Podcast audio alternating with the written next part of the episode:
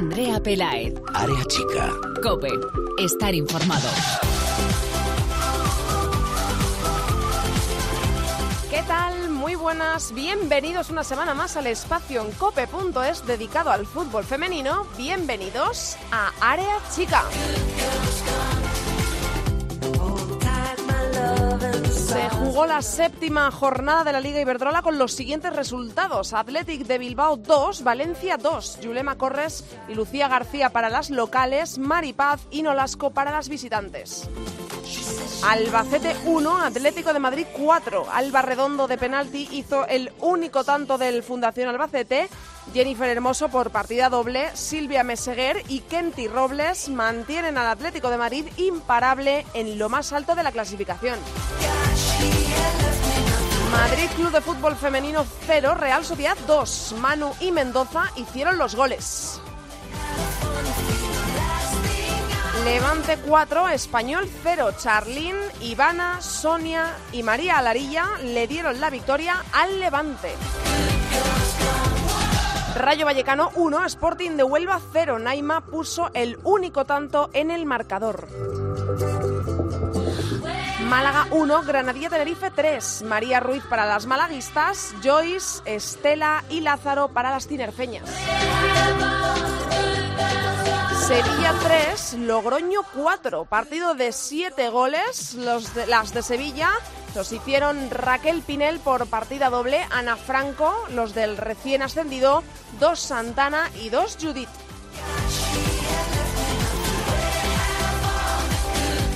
Cerró la jornada el Barça 3, Betis 0. Aitana, Dugan y Patrick Guijarro firmaron la victoria azulgrana.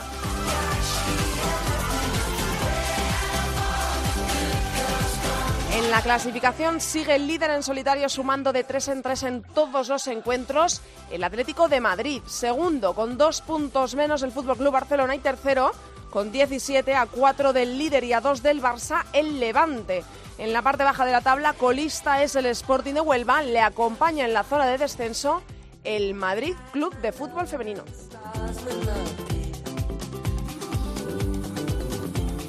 Hoy en Área Chica nos vamos a ir hasta Valencia para hablar del tercer clasificado, el equipo que mejor se reforzó este verano en cuanto a fichajes se refiere y el equipo que a pesar de la clasificación no termina de convencer todo lo que se esperaba de él. Hoy en Área Chica nos metemos en el vestuario del Levante, charlamos con María Larilla.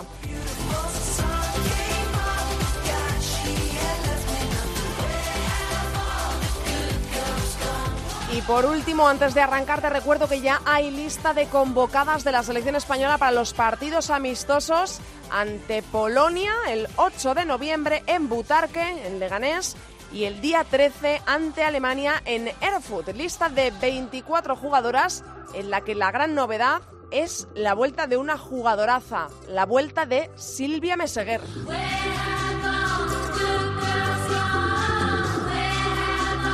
Arrancamos ya, pero antes os recordamos nuestras redes sociales. Estamos en Twitter, somos arroba areachicacope y en facebook.com barra areachicacope. Ahí leemos todos vuestros comentarios. No me enrollo más a los mandos en la técnica. Tengo conmigo al gran Javi Rodríguez. Comenzamos saludando a nuestra protagonista de hoy.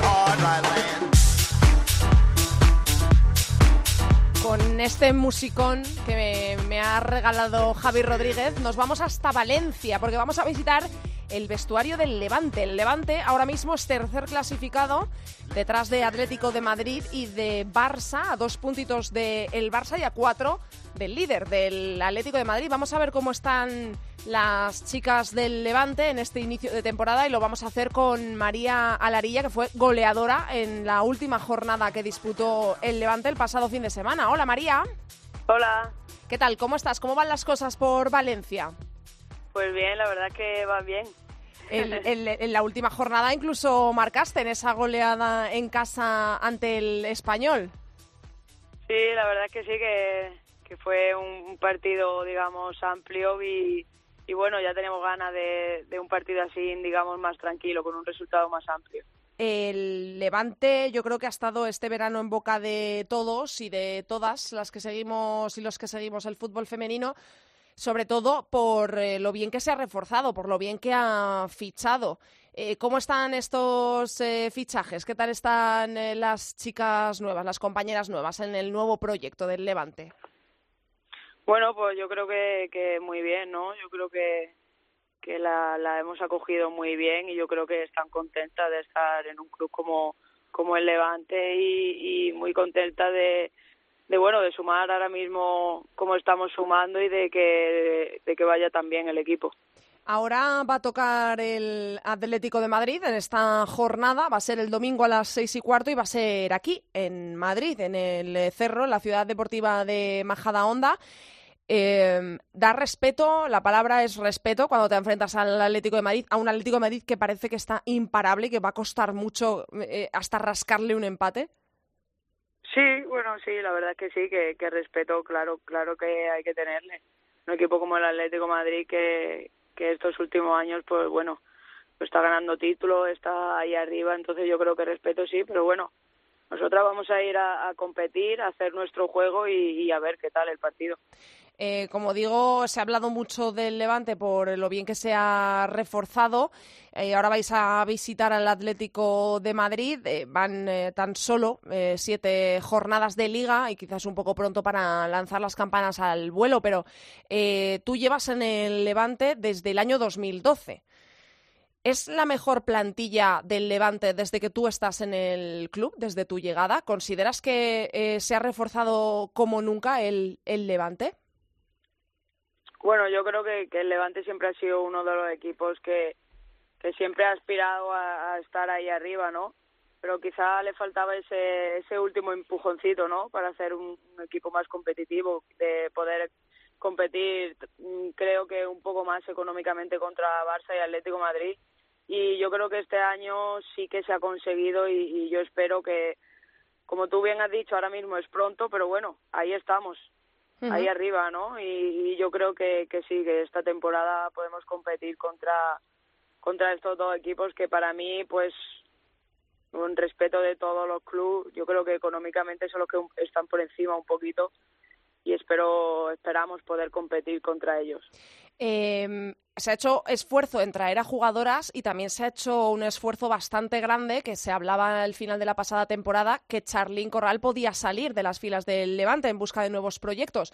Se ha hecho, digo, mucho esfuerzo en traer jugadoras y se ha hecho también mucho esfuerzo en retener a una importantísima, que es eh, Charlín, que es la goleadora del equipo. Este año quizá va a estar más disputado por la llegada, entre otras, de Sonia que también eh, marcó muchísimos goles en el Atlético de Madrid. ¿Cuánto de importante es que se haya quedado Charlín en el equipo, aparte de las jugadoras que han venido? ¿Cuánta importancia le das tú a, que se haya quedado, a que el Levante haya logrado retener a, una de sus jugadoras más importantes? Bueno, yo creo que a la vista está que no hace falta definir a Charlín. Yo creo que vosotros todos lo veis y es una grandísima jugadora pero bueno, luego aparte de grandísima jugadora también aporta muchas cosas y muchos valores al club, que yo creo que también eso es para es importante para un vestuario y, y para para afrontar esta temporada con como ha sido con muchas incorporaciones, ¿no? Yo creo que que esa puntita de vestuario de de que todas las que estábamos aquí acogiéramos muy bien a las nuevas, que tuviéramos unos valores, yo creo que que eso es importante también y yo creo que Charlene tiene todos esos valores y, creo que ha sido muy importante que se quedara, evidentemente es una jugadora muy importante para nosotros tanto en el terreno de juego como fuera también. Em, eh, van siete jornadas, decimos que son pocas, pero a veces eh, eh, son mm, las, la medida para ver cómo está un equipo en el inicio de temporada, son suficientes para ver cómo está el equipo. Vosotras lleváis cinco victorias y dos empates en, esto que va de temporada. sois terceras en la clasificación, a nada del Barça y a un poquito más del Atlético de Madrid. Eh, desde el vestuario, desde dentro, eh, ¿creéis que está el Levante cumpliendo con las expectativas después de todos estos fichajes, después de que se quede Charlín, de que se hablase de que el Levante se iba a postular como uno de los favoritos a ganar la liga? Desde dentro, ¿estáis tranquilas, estáis contentas con lo que va de temporada, de, de cómo sentís vosotras en los encuentros? Evidentemente a la vista está que sí, respecto a resultados y a clasificación, ¿no? Estamos muy contentas, pero bueno, yo personalmente soy de las que piensa que, que es muy pronto y que, no sé, cada partido, cada partido es un mundo y yo pienso que hay que ir partido a partido y yo creo que contra el Barça fue una prueba fuerte y supimos dar la cara y, bueno, ahora este domingo pues tenemos otra prueba fuerte, pero pero a despensa de eso yo creo que cada domingo hay que estar y que cada domingo hay que conseguir los tres puntos y ir domingo a domingo, partido tras partido.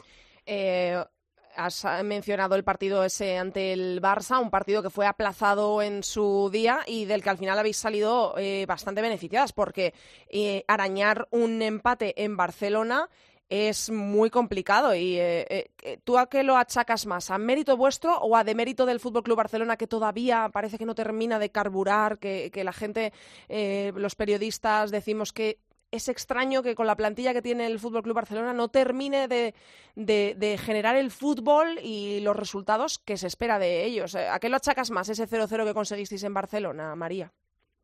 Bueno, yo creo que, que, el Barça es un gran equipo, pero bueno, yo creo que nosotras jugamos muy bien, supimos competirle. Yo creo que tanto el Barça como nosotras tuvimos opciones de, de marcar. Creo que el empate fue lo justo porque porque ellas tuvieron ocasiones que estuvieron mejor que nosotras durante el partido, pero yo creo que nosotras también hubo ocasiones y también hubo ciertas partes del partido que también estuvimos mejores que ellas y bueno, yo creo que tanto mérito nuestro como suyo que, agarráramos ahí ese empate. Antes de, eh, pocos días antes de visitar al Atlético de Madrid, eh, para ti, ¿quién es favorito para ganar esta liga? Eh, metiéndoos a vosotras también en el bombo, por supuesto. Pueden pasar muchísimas cosas de aquí a final de temporada. Eh. También está ahí peleándolo mucho eh, en la tabla la Real Sociedad. también, bueno, pues tenemos al Granadilla Tenerife. Pero para ti, ¿quién es favorito ahora mismo para ganar la liga? De, lo que has visto hasta ahora. Para mí, el Atlético Madrid y el Barça son rivales muy fuertes muy fuerte los dos, pero vamos, yo lo siento, pero para mí el favorito somos nosotras. Por eso te digo que tú te metas en el bombo que, oye, que, este, que, que estáis ahí, también quedaría feo que dijeras, uy, el Atlético de Madrid con mucha diferencia o el Barça, que estáis a nada, dos puntos de uno y a, cuatro del otro. Te lo comento que tanto el Atlético de Madrid como el Barça son rivales muy fuertes, pero yo sin duda para favoritas nosotras. Y eh, em, te quería preguntar también, porque después del Atlético eh, vais a recibir al Málaga y después al Granadilla por partida doble eh, dos veces seguidas, que va a ser en Copa. Quiero preguntarte a ti como jugadora ya experimentada, que ha jugado Copa, que ha estado en la selección, que ya lo, ahora te preguntaré por ello también.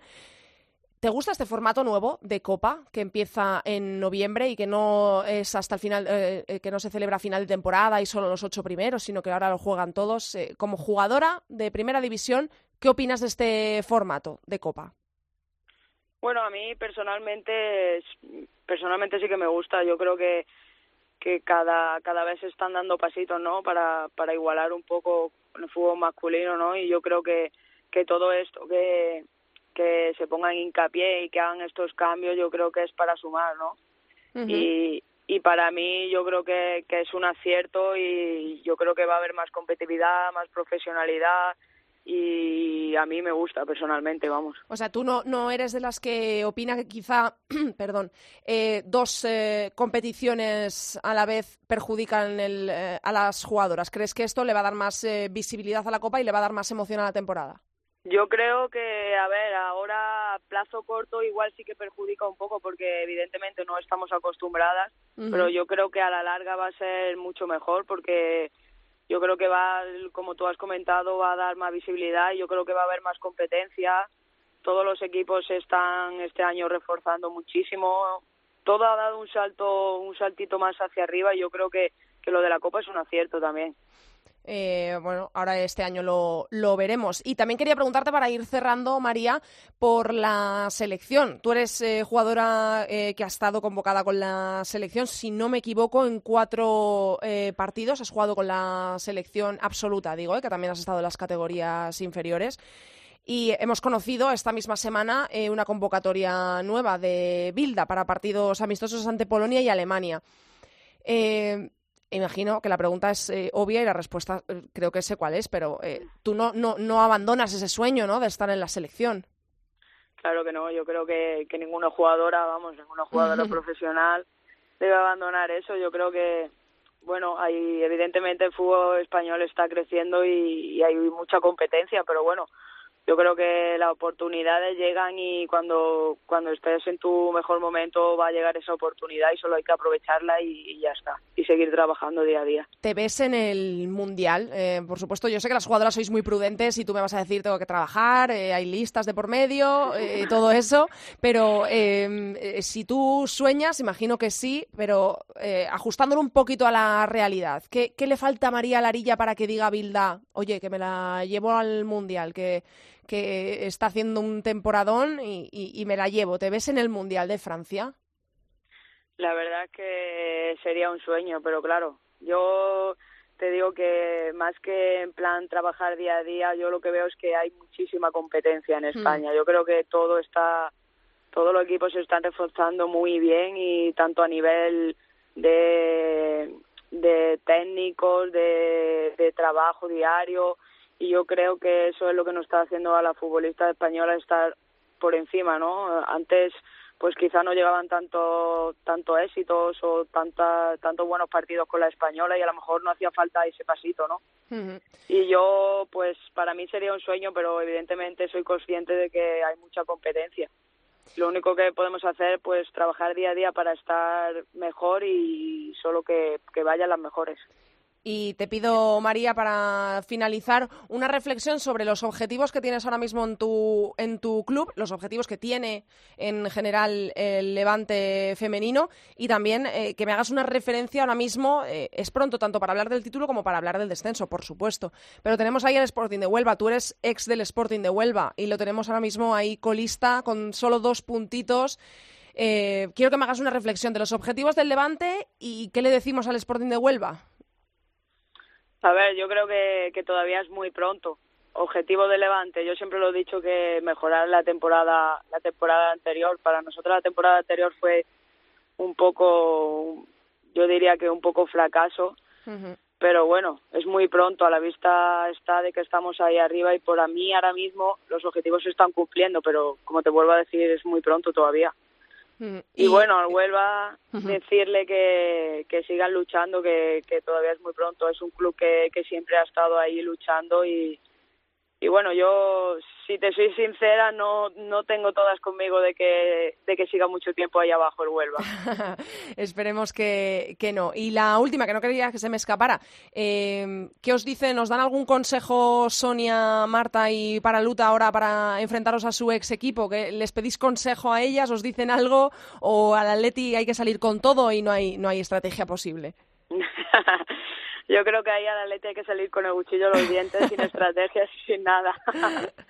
bueno, eh, María, muchísimas gracias. Eh, toda la suerte del mundo para ti y para el Levante en lo que resta de temporada. Esperamos mucho espectáculo, tanto en la Liga como en la Copa, de un equipo que se ha reforzado como nunca y nos alegra mucho estas apuestas por el fútbol femenino. Gracias, María. Toda la suerte del mundo para la temporada. Gracias a vosotros. Un abrazo.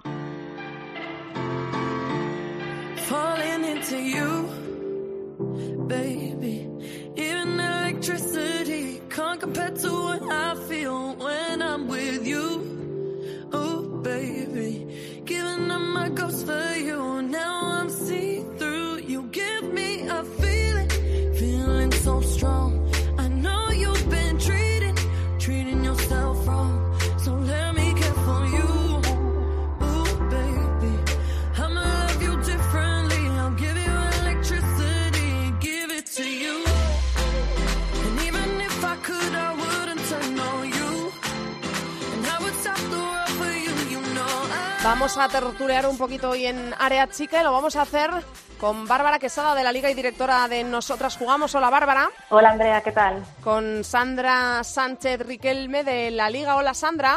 Hola Andrea.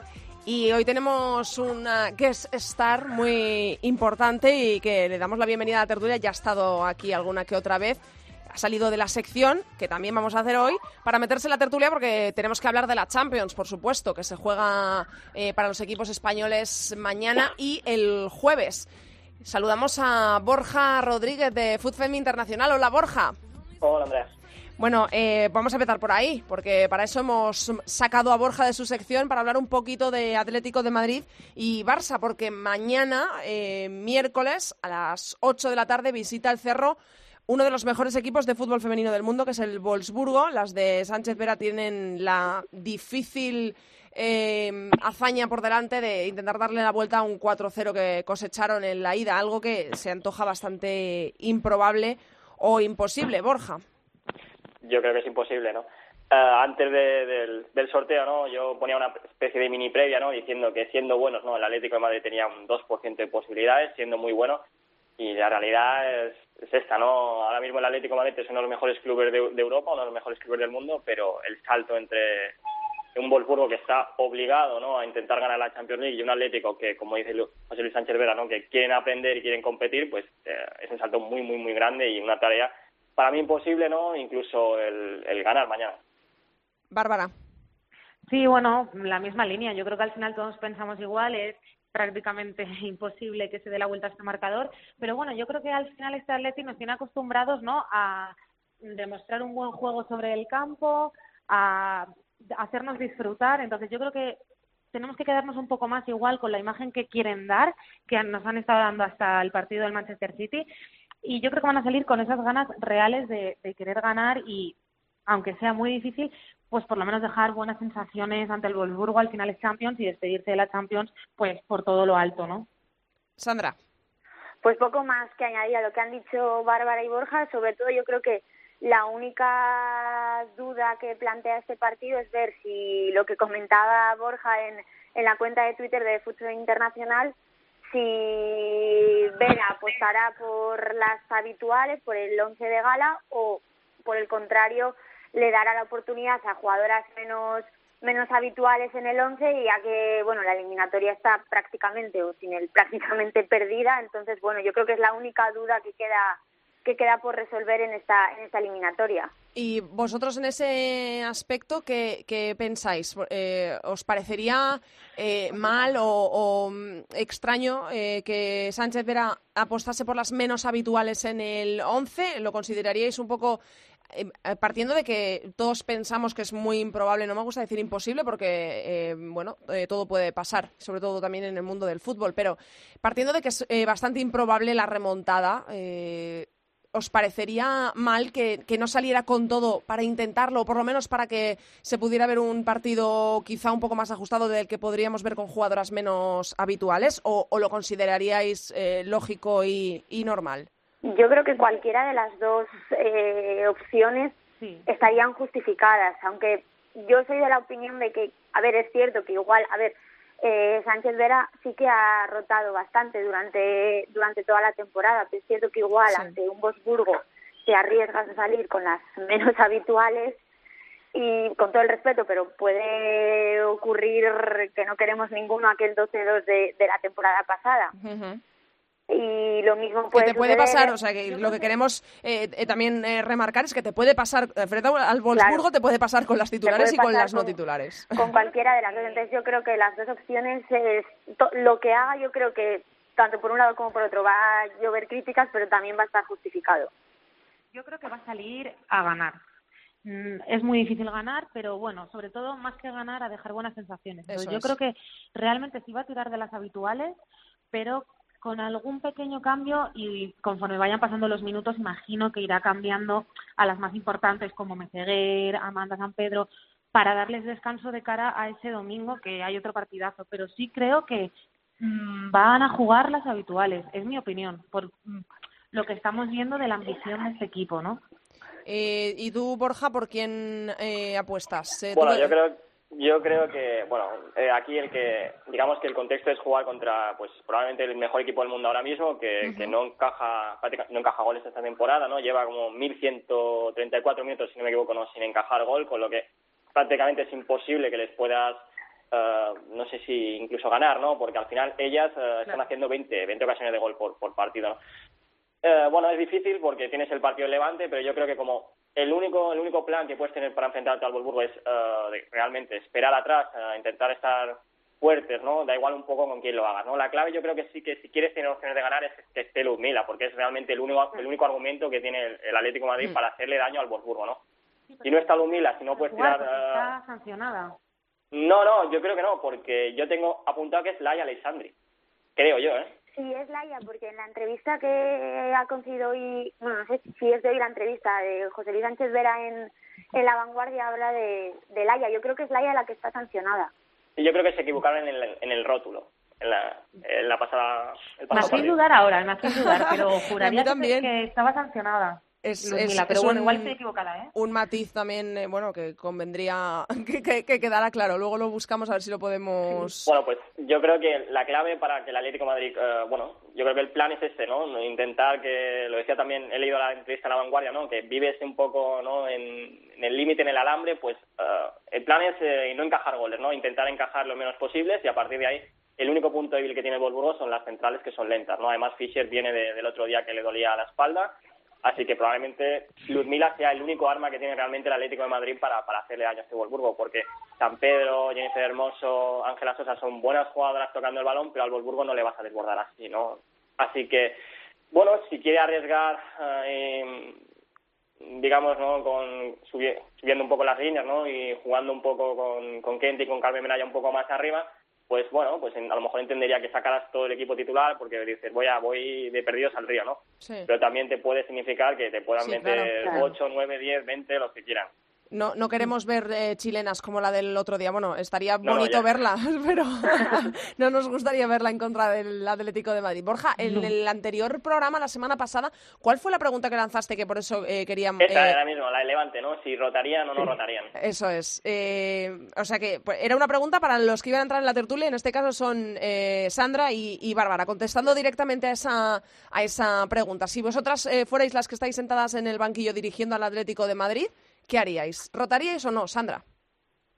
Pues lo que hemos, lo que hemos comentado antes. Yo, no sé, es complicado. Creo que mantendría el, el bloque y lo que más o menos a, lo que ha dicho Bárbara, mantendría el bloque, quizá variaría en alguna, en alguna posición más delicada, pero el, el bloque lo mantendría e iría haciendo cambios según eh, fuese, fuese yendo el partido. Está claro, es lo que ha comentado Borja, está claro que da igual con las que salgas, puedes salir con el once de gala y que te suceda lo mismo o salir con las jugadoras menos habituales y, y, lo mismo. Entonces, yo creo que de primeras empezaría con el bloque y después tampoco, o sea, me refiero, Sánchez Vera también es consciente y todo el Atlético de Madrid es consciente de lo que, de lo que tienen enfrente y de lo que de sus posibilidades que, también no nos podemos olvidar de, de, la, de la última ocasión que se enfrentaron al Wolfsburgo, que dejaron fuera a jugadoras importantes para el equipo y al final, pues, sufrieron lo que sufrieron, ¿no? Entonces, yo creo que es importante también,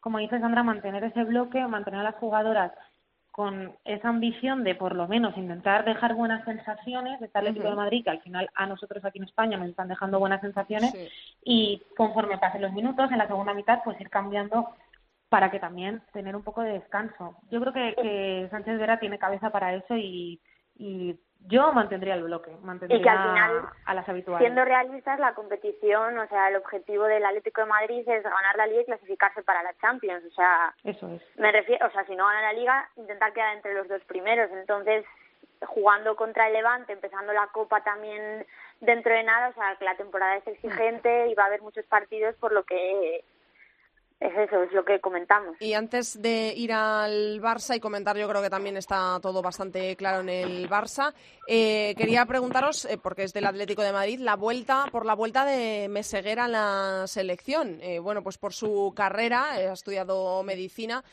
se apartó un poco de, de un paso al lado de la selección.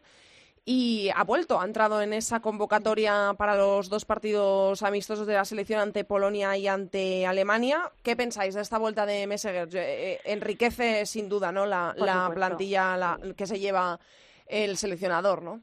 Yo personalmente ya sabéis que he sido muy defensora desde siempre de que Meseguer vuelva a la lista. Sí. Siempre a mí me parece una jugadora de las primeras que a mí, cuando yo me enganché al fútbol femenino, de las que más me enganchó. Me parece una jugadora esencial para el Atlético de Madrid y también para la selección. Y mm, sí que es verdad que nosotros sabíamos, ¿no? En el mundillo del fútbol femenino que Vilda quería que volviese. Lo que pasa que, como bien has dicho, pues Meseguer estaba centrado en sus estudios, se encontraba bien en el Atlético de Madrid y, bueno, pues dejó un poco quizá apartado la selección. Pero bueno, es buena noticia para, para todo el mundo. Sandra. Hombre, que una jugadora como Silvia Meseguer, con la calidad, con el temple, con la veteranía eh, que tiene Messi, bueno, pues siempre es una, es una buena noticia que por fin, o por lo menos ahora, pueda compaginar esas, esas, dos, esas dos labores, su profesión mm. vocacional, la de, por decirlo de algún modo, aunque no está muy bien dicho, pero la de verdad, eh, medicina y bueno, el, el fútbol. Así que siempre es una buena noticia que una jugadora como ella vuelva, vuelva a la lista para todos, para el Atlético de Madrid para, y para la selección y para el fútbol. Y mm, eh, el Barça, el jueves, eh, nos queda un poquito más lejos, pero viaja a Glasgow muchísimo más relajado, por supuesto, después del 5-0 en Barcelona. Eh, Borja, aquí ya nos lo dijiste la semana pasada, cero sorpresas, ¿no? Esperamos. Bueno, no, yo creo que... Sí, lo previsto y lo que vimos, ¿no? Narrando y comentándolo. Uh, Sandra, perdón, que no me eh, Sí, bueno, yo creo que el Barça, pues como el Atlético Madrid, ¿no? Si le hubiera tocado también el Glasgow City, pues simplemente tienen que hacer valer su, superioridad. O para eso el Barça tiene el presupuesto que, maneja, para eso tiene las jugadoras que, ¿no? que, tienen en plantilla. Y bueno, yo creo que esto sí que yo creo que van a rotar, no, no van a tener ningún problema y, preparar pues lo que viene para el Atlético Madrid y para el Fútbol Club Barcelona les viene una, una época complicada ahora porque tenemos estos duelos importantes, viene el parón por selecciones que vas a tener un enfrentamiento con Alemania que vamos a ver qué jugadora lleva Alemania, pero que va a ser muy, muy exigente, va a venir la Copa de la Reina y el duelo entre ambos, así que, pues bueno, yo creo que, el, minutos. el Barça ahora es un poco el antagonista, ¿no?, del de, Atleti, es decir, el Atleti va a salir con todo y yo creo que el Barça al contrario, va a tirar de, va a dar oportunidades a otras jugadoras porque lo tienen mucho más relajado, lo tienen hecho prácticamente, o sea mm. que creo que tirarán de, de banquillo y pensarán, como dice Borja, en lo que les viene, Valencia, Atlético, selección, un poquito con la cabeza en el, en el futuro, ¿no? Sandra, tú lo viste y lo comentaste de primera mano. Eh, sí, eso es. Entonces, eh, tú sabes cómo jugaron allí perfectamente y, que tampoco cero peligro, ¿no? Vemos en, en Glasgow. Eso es, cero peligro. El equipo, la verdad, no empezó mal el Glasgow los primeros minutos, pero bueno, poco a poco el Barça se fue asentando y se impuso prácticamente por inercia, porque tampoco fue un gran partido del Barça, pero bueno, en lo que dice Borja, ya solo por, por nombre, por individualidades, por plantilla, es muy superior a, ellas. además, el, el Glasgow viene de ganar la liga, o sea, es el campeón escocés, o sea, que podría ser su último, bueno, podría ser y esperemos que sea su último partido ya, ya de la temporada respecto al Barça. Yo también creo que, además, eh, Fran Sánchez es muy de rotaciones, a veces las entendemos y a veces no, pero bueno, yo creo que en esta ocasión está más que justificada, están más que justificadas estas estas rotaciones. Así que bueno, yo creo que el Barça no tendrá ningún problema tanto con las más habituales como con las menos para para superar la eliminatoria y lograr la victoria allí. Pues eh, esto era de lo que había que hablar esta semana, de la Champions, de la competición europea. Eh, eh, sobre todo para Sandra y para que a Borja le voy a escuchar ahora con el resto de la Champions en su sección, sobre todo para Bárbara y para Sandra. ¿Queréis comentar algo sobre la última jornada de, Liga? ¿Algún equipo que os esté llamando especialmente la atención? ¿Algún partido que vierais y que os sorprendiera? un poco al Logroño, ¿no? Sí. bueno, vamos a hacerle una mención porque al final ha conseguido su primera victoria muy luchada, pero al final la ha conseguido, así que bueno, nos alegramos también por el Logroño, que ya parece que se está sentando un poco la categoría. Y el Málaga parecía también que tuvo esa oportunidad, pero al final Granadilla se impuso pues también con una portera que le salvó de muchas y al final, bueno, pues no pudo ganar el Málaga, pero bueno. ¿Esperabais que le costase tanto al Málaga hacerse eh, un poquito, no hueco, sino acostumbrarse a, la mm, Liga Iberdrola? ¿Lo esperabais? La verdad no. La verdad Yo, Sandra, Sandra, no te No sé por qué. es lo que pasa siempre. Yo creo que lo que tiene que, que camino de ello va con esta primera vez que se va a implantar el año que viene es la diferencia tan abismal que hay de Nacional a la Liga Iberdrola. O sea, da igual que tengas a Adriana en tu plantilla o que te haya reforzado con jugadoras del final del Atlético de Madrid como Raquel o Casalla o bueno, varias jugadoras que ya sí que han tenido experiencia en primera, pero yo creo que todavía ese salto es muy grande. O sea, que aunque tengas una plantilla de garantías hasta que te adaptas al ritmo, a la competición, o sea, es, es complicado. Así que no voy a decir que me lo esperaba, porque no me lo esperaba, sobre todo por el entrenador, por Contreras, que ya tiene bastante experiencia en la Liga Iberdrola, pero bueno. Pero que es muy difícil. Sí que, Mm. eso es, a mí el que me está sorprendiendo, quizá no es sorprender la palabra, pero es el Madrid. Porque Sí, viene sí, de unas temporadas, desde que ascendió a la Liga Iberdrola, ha hecho, Mm. no sé si dos, sí, la, esta es la tercera temporada, dos temporadas muy buenas, pero este año se está notando mucho las bajas, sobre todo de, de Javi, sobre todo que no acaban ahora mismo, sí. Y a mí me sorprende porque que Gigo venía del Rayo de hacer un buen trabajo en el Rayo Sí, y es es un muy buen entrenador. entrenador y muy buen analista. Que Eso o sea, es, tiene con- muy claro lo que quiere, pero Eso es, con las ideas muy claras y el, y el, la- el Madrid no acaba de no acaba de tener un centro del campo claro, no acaba de tener una idea de, de juego claro y sobre todo que los resultados no le están No acompañando y es que ahora mismo es, es antepenúltimo. Sí, está ahí en la zona de descenso. Es Colista el penúltimo, Sporting de perdón, Huelva. es penúltimo. Sí, Sporting de Huelva y Madrid eh, Club de Fútbol Femenino, el decimoquinto de la clasificación. Entonces, pues es, es no sé, creo que es de para, para preocuparse, para que... Yo creo que es un poco sorprendente. Tú has dicho que a lo mejor la palabra no sorprender, pero yo creo que al final a todos nos sorprende un poco, como bien dices, después de también el año que hizo el, en la temporada Sí. pasada, que, que hizo muy buena. Claro, a lo bien. que- a lo que sí que es da verdad que llegó Quejigo y esperábamos igual aún un poco más, porque Mm. al final es, por lo menos es- pensamos que es muy buen entrenador. Tendremos que Claro, ver, que pues al final es lo que dices, las bajas, Jade, el centro del campo, tendremos que ver cómo, cómo va avanzando. Igual en Copa nos sorprenden y vamos a ver cómo va la temporada del Madrid. Hay que ir viendo. Sandra, dime. No, nada, nada, era simplemente eso, que a, a lo que me refería con la palabra sorprendente, entre comillas, que es cierto que se le han ido grandes jugadoras y quizá los refuerzos no han ido, o sea, no han sido, me refiero, se han ido Sí. muchas jugadoras y no ha habido tantas altas como no ha si vuelto, bajas, hmm. sobre todo en, en, en el medio del campo o en la delantera. Es cierto que se han reforzado muy bien con, con Laura Fernández del Atlético de Madrid, pero bueno, quizá sí que se han dejado cojos algunos puestos que son que son importantes como como el centro del campo o como la como la defensa. Bueno, pues vamos a ver qué es lo que va ocurriendo con esos equipos que están ahí abajo, de los que esperábamos un poquito más y que nos tienen sorprendidos. Estamos, recuerdo, todavía en la jornada 7 de la Liga. Gracias a eh, Sandra, a Bárbara y a ti, Borja. Te escucho en unos minutitos en tu sección. Gracias a los tres. Gracias, Andrea. Gracias. Un besito. Chao.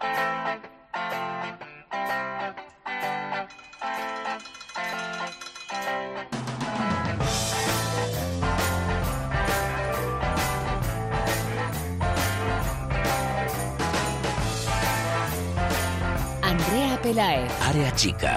Cope. Estar informado.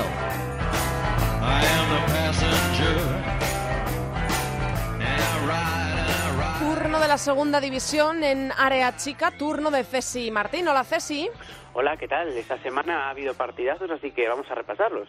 Qué bien, qué ganas de saber todo lo que ha pasado en esa segunda división de nuestro país, a la que, por supuesto, le damos la importancia también que merece. Ya empezaremos a traer protagonistas a ver cómo va la temporada en la segunda división, que recordamos que el año que viene va a ser totalmente diferente a como la conocemos ahora mismo con esos siete grupos. Vamos a empezar con el grupo primero, Cesi. Tenemos un líder en solitario, que es el Real Oviedo, segundo con 19 puntos, dos puntitos menos, Deportivo Abanca, tercero y cuarto con 15, Racing y Vitoria. Y en la parte baja de la tabla tenemos al Sardoma, que aún no ha estrenado su casillero de puntos. Pues el Oviedo solventó esta jornada pues un compromiso muy exigente y es que el conjunto betense se impuso en casa al Friol Lugo, que era el tercer clasificado y que ya había sorprendido al Deportivo en la primera jornada. Precisamente el Depor no falló y goleó por 7-0 al Gijón Fútbol Femenino para mantenerse, como hemos visto, a dos unidades del liderato. Sin embargo, el que pierde posiciones de privilegio es el citado Friol Lugo, ya que con su derrota se ve superado la clasificación por dos equipos que están en racha, el Racing de Santander y el Victoria de Santiago. En el grupo segundo tenemos empate, triple empate. Primero, segundo y tercero tienen 19 puntos. El primero es el Deportivo Alavés, segundo Eibar, tercero Osasuna. En la parte baja de la tabla nos encontramos como colista al Oyartsun con un puntito. había partidazo en Lezama y se lo llevó el Eibar. El conjunto armero remontó la diana inicial del Athletic B para firmar la primera derrota del filial rojiblanco, marcándole además los tres primeros goles que encaja el equipo bilbaíno esta temporada aunque esa sería la única alegría del Eibar, ya que tanto Alavés como Osasuna también vencerían, concretamente ambos por 4 a 0, para mantenerse pues ese emocionante triple empate como hemos visto en la cabeza de la clasificación. Y ojo también a la Urrera, que volvió a ganar para acercarse a cuatro puntos del Athletic B en esa lucha por posiciones de primera B. En el grupo tercero también tenemos empate, pero esta vez es solo entre dos equipos, primero y segundo. 19 puntos, Seguí y Zaragoza. Tercero y cuarto con 16, Collerense y Barça B. En el fondo de la tabla, decimocuarto, último, aún sin ningún punto en su casillero, el Mallorca Top Fútbol. Pues podríamos titular la jornada perfecta para el Zaragoza Club de Fútbol Femenino, y es que el conjunto omaño hizo los deberes, derrotando 2-0 al San Pere Pescador mientras de reojo observaba como sus rivales más directos se dejaban puntos, concretamente dos el Seagüí frente al Español B y los tres el Collerense en casa y ante el Pardiñes en una de las grandes sorpresas de esta jornada. Así que el Zaragoza iguala al Seagüí lo más alto y se distancia a tres unidades del Collerense y del Barça B que vio como el San Gabriel perecía ante el AEM, en el que era el duelo directo por perseguirlo en esa cuarta posición. En el grupo cuarto también tenemos empate, también entre los dos primeros. Primero el Granada con 17 puntos, segundo Santa Teresa de Badajoz también con 17 y el tercero con 16 es el Cáceres en el fondo de la tabla, decimocuarto con un puntito. Tenemos también al decimotercero que es el Castuera y colista es Luis de Camoens. Pues jornada de partidazos, y es que los cuatro primeros clasificados se enfrentaban entre sí, y sería el Granada quien saliese más beneficiado, asaltando así el liderato tras vencer por 2-0 al Club de Fútbol Femenino Cáceres, y observar mientras tanto como Santa Teresa y Córdoba se repartían los puntos con el 0-0 definitivo. En el duelo de filiales, pues el del Málaga se impondría el del Sporting Huelva para con Pozo Albense e Hispalis acechar las posiciones de primera B. No hay empate en el grupo quinto. Tenemos como líder con 21 puntos al Tacón, segundo con 16 Dinamo Guadalajara, tercero con 15 el Parquesol. No han estrenado su casillero de puntos ni el colista, que es Nuestra Señora de Belén, ni el León, que es penúltimo. Pues enésimo gran partido de la jornada. Segundo y primer clasificado, es decir, Atlético B y Tacón respectivamente, se medían entre sí. Y sería el Tacón quien resultase victorioso, continuando con su pleno de unidades y distanciándose ya a seis puntos de su rival. Precisamente el Atlético B desciende hasta la cuarta plaza, viéndose superado por Dinamo Guadalajara y por un Parque Sol que lo iguala en puntos. Y ojo también al Pozuelo, que continúa en la pomada por entrar en esos puestos de primera B. Llegamos al primer grupo sexto, la parte de, de, Tenerife. Encontramos como líder con 21 puntos al filial del Granadilla Tenerife, 18 tiene el segundo, que es el Tacuense, tercero y cuarto tienen 15 los dos, el Atlético Unión de Guimar y el Yamoro. Y en el fondo de la tabla, en lo más bajo de la tabla, encontramos como colista, aún no tiene ningún punto, al Padre Anchieta pues Granadilla B y Tacuense se enfrentaban entre sí con la clara intención de dar un paso de gigante hacia la primera B. Y finalmente sería el filial tinerfeño el que lo consiguiese, imponiéndose a su rival y dejando así al Tacuense con tan solo tres unidades de ventaja con respecto a sus perseguidores, el Atlético Unión de Guimar y el Llano del Moro. Llegamos a la otra parte del grupo sexto, zona de Las Palmas. Aquí sí hay empate a 24 puntos primero y segundo. Femarguín líder, segundo Juan Grande. Tenemos con 21 al tercero, que es el Unión Viera. Y en lo más bajo de la tabla todavía no tiene ningún puntito el Vallinamar. Hubo aquí partidazo con muchos goles y muchísima emoción, en el que finalmente Juan Grande se impondría por 4-3 al Unión Viera. De este modo, Juan Grande mantiene el pleno de puntos y continúa coliderando la clasificación, ahora tan solo igualado con un Femarguín que no da síntomas de flaqueza. Y vamos al último grupo, a ese séptimo grupo. Aquí también hay empate entre los dos primeros. 19 puntos tiene el filial del Valencia líder. Segundo, el Villarreal. Tercero, 18 puntitos, el Alama Club de Fútbol. Y encontramos como colista y como penúltimo a dos equipos que aún no tienen ningún punto. Colista es el Ciudad de Murcia y el penúltimo tampoco, cero puntos, Discóbolo La Torre. Muy buena jornada para los cuatro primeros clasificados, y es que ni Aldaya ni Mislata consiguieron puntuar este fin de semana, hecho muy bien aprovechado por el cuarteto de cabeza que no dudó en abrir una pequeña brecha. Todos firmaron sendas victorias, el Levante B en casa, y tanto Valencia B como Villarreal y Alama actuando de visitantes. A destacar pues el 1 a 6 de las murcianas ante el Juventud Almasora. Así que todo sigue igual en la parte alta y eso pues ya es noticia tras esta loca jornada de, de resultados. Y así es como ponemos al día la segunda división de la mano de Cesi Martín cada semana en Área Chica. Un abrazo, Cesi. Otro para ti. Hasta la semana. Andrea Pelaez, Área chica. Cope, estar informado. You know I'm back, like I never left. I never left. Another sprint, another step, another step, another day, another breath, another breath. Been chasing dreams, but I never slept. I lease on life is a piece of mind. Seeking to find I can sleep when I die. Want a piece of the pie, got the keys to the ride and shit. I'm straight. I'm on my way. I'm on my way. Get up my way. I'm running late. What can I say? I heard you died twice. Once when they bury you in the grave. and the Está todo dicho ya eh, de los equipos españoles que van a jugar la Champions, pero tenemos que hablar también del resto de los encuentros y sabe más que nadie Borja Rodríguez. Hola Borja. Hola, ¿qué tal, Andrea? Bueno, eh, ya lo comentamos la semana pasada, pero por si te queda algo que decir de los partidos que no son ni del Barça ni del Atlético de Madrid, ¿qué nos quieres comentar? ¿Qué esperamos del resto de encuentros de, esta, de estos octavos de final? Bueno, pues voy a ir repasando mentalmente y así... Yo te voy diciendo, un- si no, si quieres. Mira, tenemos el Brondi LSK, tenemos... Bueno, yo Dime. sé que es un partido que puede ganarlo cualquiera, eh, básicamente porque el LSK, ¿no? que venía siendo, bueno, yo creo que era el favorito ligeramente en la eliminatoria, pues venía prácticamente imparable en Liga Noruega, pero parece ser que se le está haciendo larga la temporada. Eh, ya perdieron aquel invicto ¿no? contra, si me equivoco, el Club que les ganó la última jornada de Liga. Eh, bueno, yo creo que que tiene más talento que el Bromby, eso para mí no, hay ninguna duda, que Kuro Reiten y Javi, pues eh, digamos que, pueden marcar las diferencias en este partido, pero ya llevan un gol en contra, ya saben que, tienen que marcar en, en Dinamarca. Y bueno, yo creo que el Bromby, si, si algo sabe, ¿no? los equipos holandeses si algo saben que son muy rocosos, es, es defenderse bien, así que a lo mejor hay sorpresa, pero yo, yo si me la tuviera que jugar diría que pasa el equipo noruego. Vale, vienen de un 1 a 1 en la ida, recuerdo. El Bayern de Múnich, Zurich, eh, vienen de un 2-0.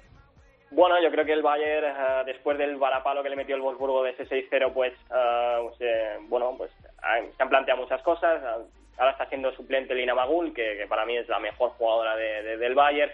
Pero bueno, recuperan a Fridolina Rolfo, recuperan a Lauder. Eh, siempre han tenido el mismo problema, ¿no? Con Thomas Wörle, que es un equipo, pues, que es demasiado físico, pero un poco sin ton ni son. Eh, no mucho fútbol ofensivo, pero, pero bueno, al final la diferencia entre ambos equipos es, enorme y a mí me sorprendería que el Bayern pues no, no golease en, en casa. Es verdad que va muy poca gente, a diferencia que con el masculino, ¿no? a, a ver al Bayern, pero yo creo que, que sentenciarán el partido pronto y luego ya pues entrar en otra vez en la Bundesliga, que es al final la competición más complicada que tienen. París Saint-Germain, Linköping, vienen de un 2-0. Sí, bueno, eh, últimamente no está jugando Irene Paredes, supongo que será por problemas físicos, ¿no? Últimamente siempre jugaba con una protección en la rodilla y el otro día no jugó. Bueno, yo creo que el Linköping, eh, pues, bueno, se ha quedado sin Champions League, como, como luego lo haremos con el Rosengar, ¿no? En esta, esta Dama Lesbelskan, eh, tiene muy, mucho talento, ha vuelto Hurtig, que es una jugadora que, por cierto, estuvo a punto de ficharla el, el PSG hace unos años, pero este PSG, si bien no enamora, pues tiene mucho físico, mucho potencial eh, en, todo- en todos los sentidos y, y a mí me sorprendería que, que no ganaran el partido de vuelta, pese a que tengan el, el 0-2 de la ida, así que, que bueno, demasiado joven el, el Linköping para, para pedirle o exigirle que, compita muy bien contra el Paris Saint-Germain. Slavia de Praga, Rosengar, 3-2 Bueno, este- en la ida. Sí, este es el petardazo que hablamos la semana pasada Sí. y, y más petardazo porque, bueno, quien no, quien no lo sepa, que no haya seguido en Twitter un poco al Rosengar de Celia Jiménez, la pasa- este pasado sábado, si no me equivoco, eh, se jugaba la, la- la última jornada de la Liga Sueca y ellas iban líderes, falta de, de- evidentemente, del último partido, era un, un enfrentamiento directo contra el Copa Göteborg. Les valía el empate para meterse en Champions la temporada que viene, te- tenían que ganar, sabiendo que el Pitea probablemente ganaría el Baxio eh, para poder ganar la liga y ni una cosa ni la otra, ¿no? Perdieron 2 a 3 en una segunda parte yo creo que muy cruel y el Rosengar de Celia Jiménez pues eh, no solo que se ha quedado sin, sin liga, sino se queda sin Champions League la, próxima temporada porque ganar la, la de esta edición no la van a ganar y de hecho es que podrían perder en Praga, ¿no? Ya decir adiós a la temporada de una forma pues estrepitosa para un equipo que yo quiero, creo que tiene más talento de, de que les Slavia Praga y tiene talento suficiente como para haber ganado la Liga Sueca, no con comodidad, pero sí con autoridad. Vamos a tener que estar pendientes de ese partido, que parece que es donde puede saltar la, la Sí, sorpresa. seguro que será un dramón porque los dos equipos defienden mal, así que bueno, pues estaremos pendientes. Eh, Olympique de Lyon, Ajax de Ámsterdam, 4-0 en la ida. Bueno, pues el Olympique de Lyon mm, sin, sin enamorar, yo, porque yo creo que ahora mismo el Wolfsburgo o el Arsenal no da una sensación más rotunda, ¿no? De, de contundencia, de intimidación. Pero bueno, también es verdad que van rotando, mm, van probando nuevas jugadoras, eh, tienen algunas lesionadas que van recuperando. Bueno, yo creo que se están tomando como pues eh, el principio de temporada para hacer pruebas, para coger ritmo y llegar bien al final, de- al tramo final de la temporada, en un, en un año que tenemos el mundial, no hay que recordarlo.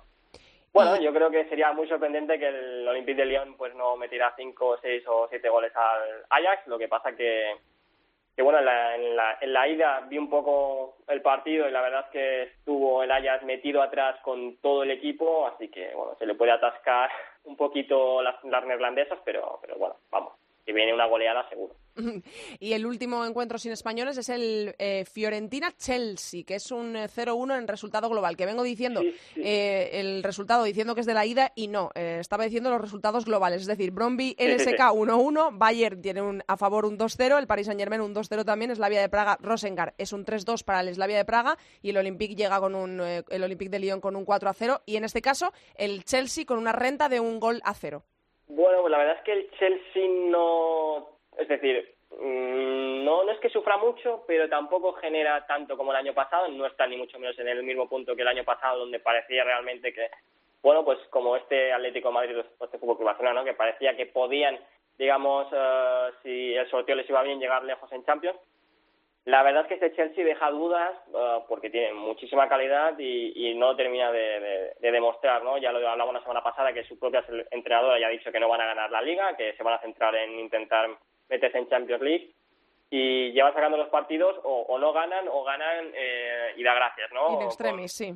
Sí, así que el otro día ganaron con un gol de, no sé si llamarlo chilena porque tenía una pierna apoyada y no era muy estético, pero bueno, ganaron con un gol de la, con la de la central Magda Eriksson, al, ahora no recuerdo bien el rival, creo que era Liverpool, y realmente pues en el partido de ida Ostrom estuvo muy bien y salvó tres o cuatro ocasiones que podían haber dejado finiquitar la eliminatoria allí en, en Londres, pero en Italia, si no, supongo que será en el Artemio Franchi, eh, si no les van las cosas bien, pues se le puede hacer muy complicado al Chelsea, ¿no? Pero yo creo que por potencial no, no deberían de tener ningún tipo de problema, la verdad. Vale, o sea que eh, apuestas por LSK, LSK, sí, Bayern, Bayern, PSG. sí, bueno, los dos franceses. Eh, no me ha quedado muy claro el Slavia de Praga, Rosengar. Pues yo te voy a decir que, que como Dime. se avecina Dramón y vienen de un drama, pues yo creo que se va a quedar, por desgracia, Celia Jiménez en Champions, yo creo que va a pasar en la vía. Slavia de Praga, Olympique Sí. de Lyon Sí, y Chelsea. sí, yo creo que eh, tendremos esos, que es, bueno, pues como Manchester City y Atlético Madrid, pues la verdad es que han tenido malos sorteos, Ujú. eso esa es la realidad, pues prácticamente lo mejor de Europa estará allí. Porque luego tenemos al Barça, porque apuestas por el Barça en ese Barça-Glasgow. evidentemente. Y apuestas por el Wolfsburgo en el Wolfsburgo También. Atlético de Madrid. Pues eh, vamos a ver cuánto de esto se cumple de nuestro experto en fútbol internacional. Gracias, Borja. Venga, hasta la semana que viene.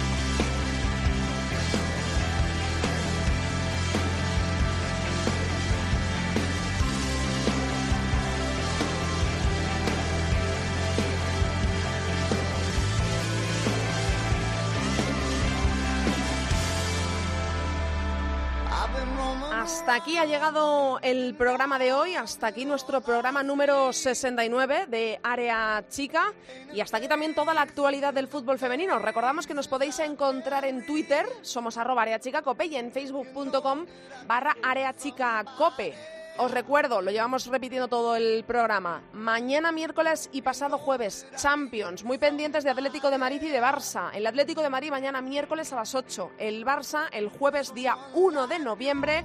Cambiamos de mes a las 8 y media. Por lo demás, el fin de semana vuelve la Liga Iberdrola con la jornada número 8. Empezará el sábado a las 11 menos cuarto con el Betis Rayo Vallecano, que se va a poder seguir en BIN la Liga. Para el domingo quedan el resto de encuentros. A las 12 de la mañana se va a jugar Real Sociedad Fundación Albacete. A las 12 también Español Athletic de Bilbao. También a esa hora Logroño Sporting de Huelva. A las 12 Málaga Madrid Club de Fútbol Femenino. Para la una dos encuentros, Granadilla-Tenerife-Sevilla y Valencia-Barcelona. Partidazo se podrá ver en gol. Y cerrará la jornada a las seis y cuarto de la tarde del domingo el Atlético de Madrid, líder ahora mismo de la Liga Iberdrola, que recibe en casa al Levante, que es tercero, se podrá ver en gol.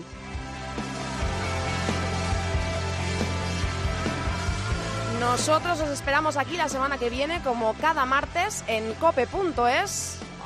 No os lo perdáis, que pasamos lista. Mucho fútbol femenino para todos. Adiós.